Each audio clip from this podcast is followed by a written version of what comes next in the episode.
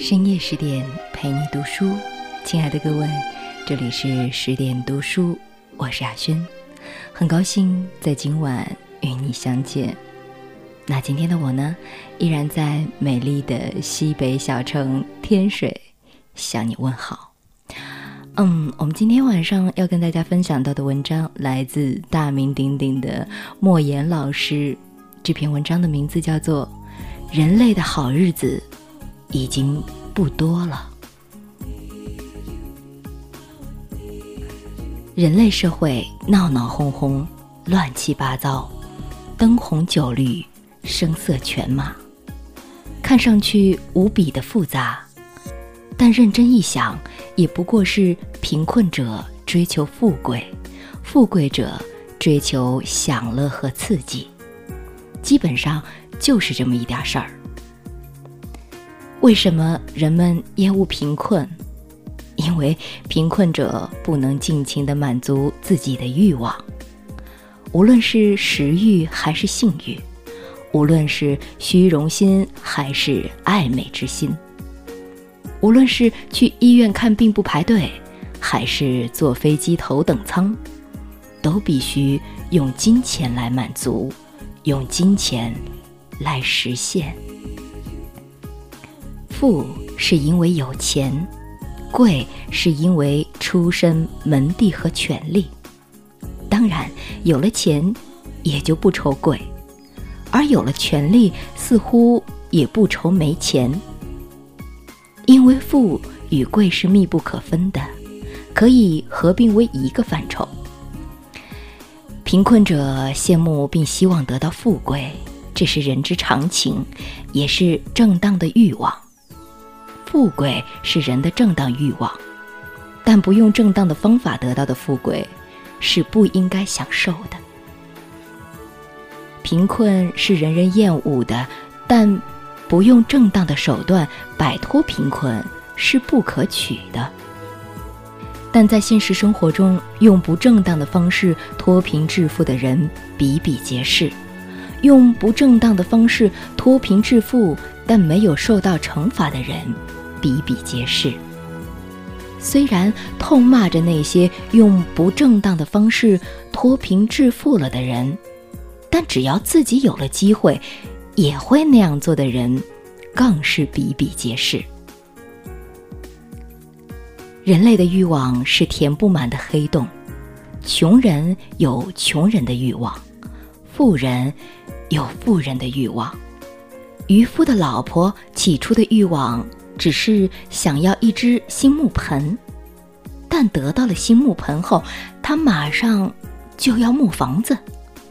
有了木房子，他要当贵妇人；当了贵妇人，他又要当女皇；当了女皇呢，他又要当海上的女霸王，让那条能满足他欲望的金鱼儿做他的奴仆。这就越过了界限，如同吹肥皂泡，吹得过大，必然爆破。凡事总有限度，一旦过度，必受惩罚。但这是朴素的人生哲学，也是自然界诸多事物的规律。民间流传的许多具有劝诫意义的故事，都在提醒人们克制自己的欲望。据说，印度人为了捕捉猴子，制作一种木笼，笼中放着食物。猴子伸进手去抓住食物，手就拿不出来。要想拿出手来，必须放下食物，但猴子绝对不肯放下食物。猴子没有放下的智慧，那人有放下的智慧吗？有的人有，有的人没有。有的人有的时候有，有的人。有的时候没有，人总是会有一些舍不得放下的东西，这就是人的弱点，也是人的丰富性所在。一百多年前，中国的先进知识分子曾提出“科技救国”的口号；三十多年前，中国的政治家提出“科技兴国”的口号。但时至今日，我感到人类面临着的最大危险，就是日益先进的科技与日益膨胀的人类贪欲的结合。在人类贪婪欲望的刺激下，科技的发展已经背离了为人的健康需求服务的正常轨道，而是在利润的驱动下疯狂发展，以满足人类的。其实是少数富贵者的病态需求。人类正在疯狂地向地球索取。我们把地球钻得千疮百孔，我们污染了河流、海洋和空气。我们拥挤在一起，用钢筋和水泥筑起稀奇古怪的建筑，将这样的场所美其名曰。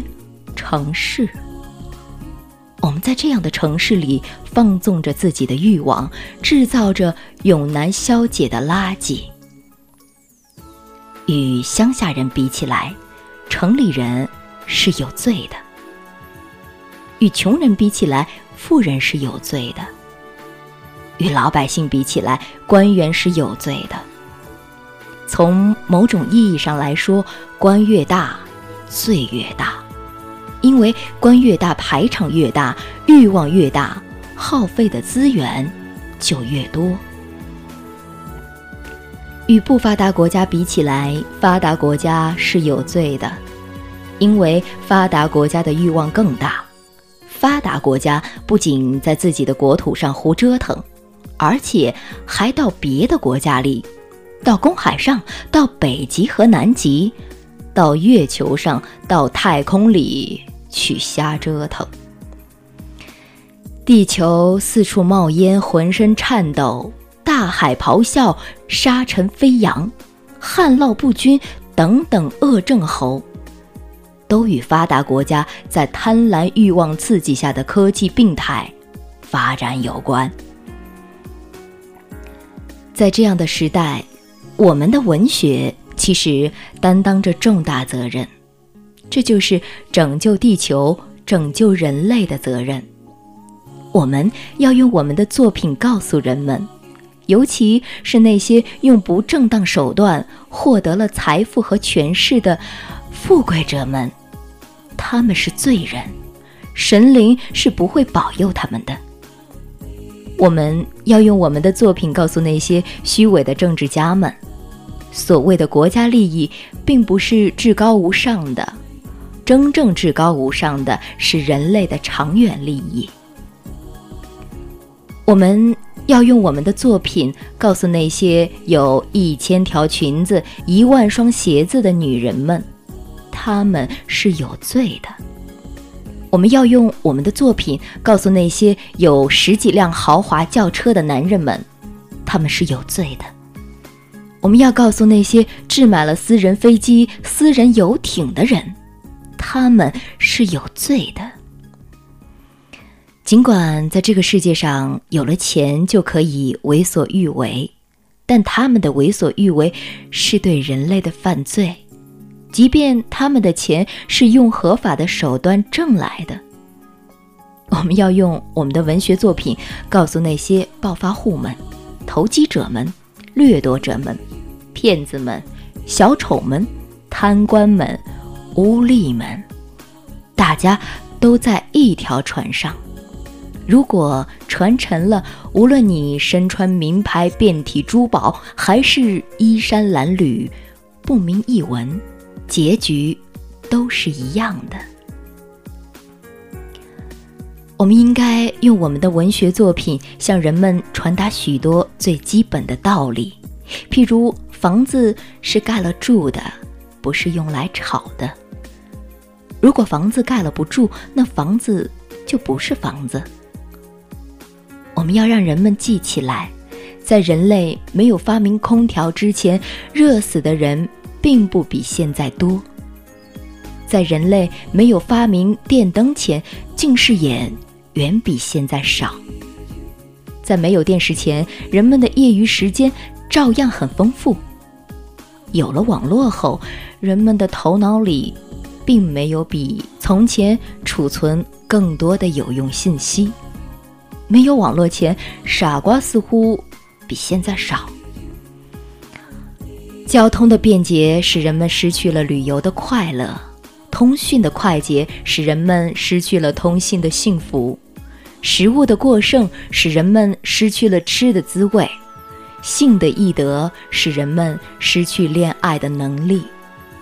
没有必要用那么快的速度发展，没有必要让动物和植物长得那么快，因为动物和植物长得快了就不好吃，就没有营养，就含有激素和其他毒药。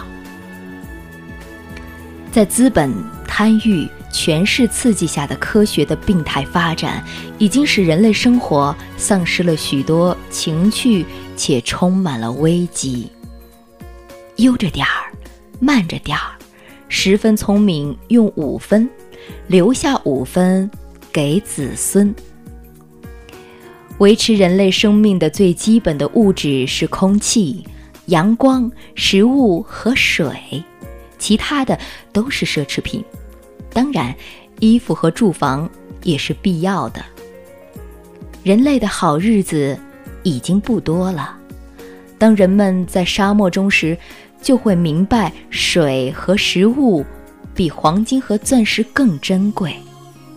当地震和海啸发生时，人们才会明白，无论多么豪华的别墅和公馆，在大自然的巨掌里，都是一团泥巴。当人类把地球折腾得不适合居住时，那时什么国家、民族、政党？股票都变得毫无意义，当然，文学也毫无意义。我们的文学真能使人类的贪欲，尤其是国家的贪欲有所收敛吗？结论是悲观的。尽管结论是悲观的，但我们不能放弃努力，因为这不仅仅是救他人，同时。也是救自己。再一次的感谢莫言老师的好文。莫言老师是当代非常著名的作家，在八十年代中期，他以乡土作品崛起。他的作品充满着怀乡以及怨乡的复杂情感，被归类为寻根文学作家。他在二零一二年的时候呢，获得了诺贝尔文学奖。如果对莫言老师的作品感兴趣的朋友呢，你可以关注我们的十点小店，那里有他很多的作品。那今晚我们就分享到这里了，更多好文欢迎您关注十点读书微信公众账号，我是亚轩，提前祝你晚安，我们再会了。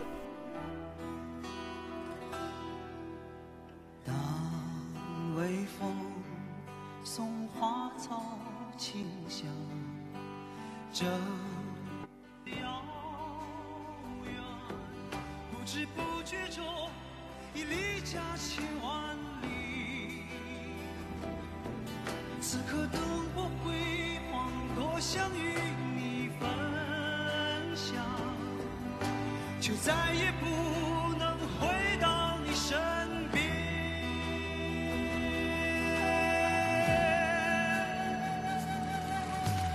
脚下虽有万水千山，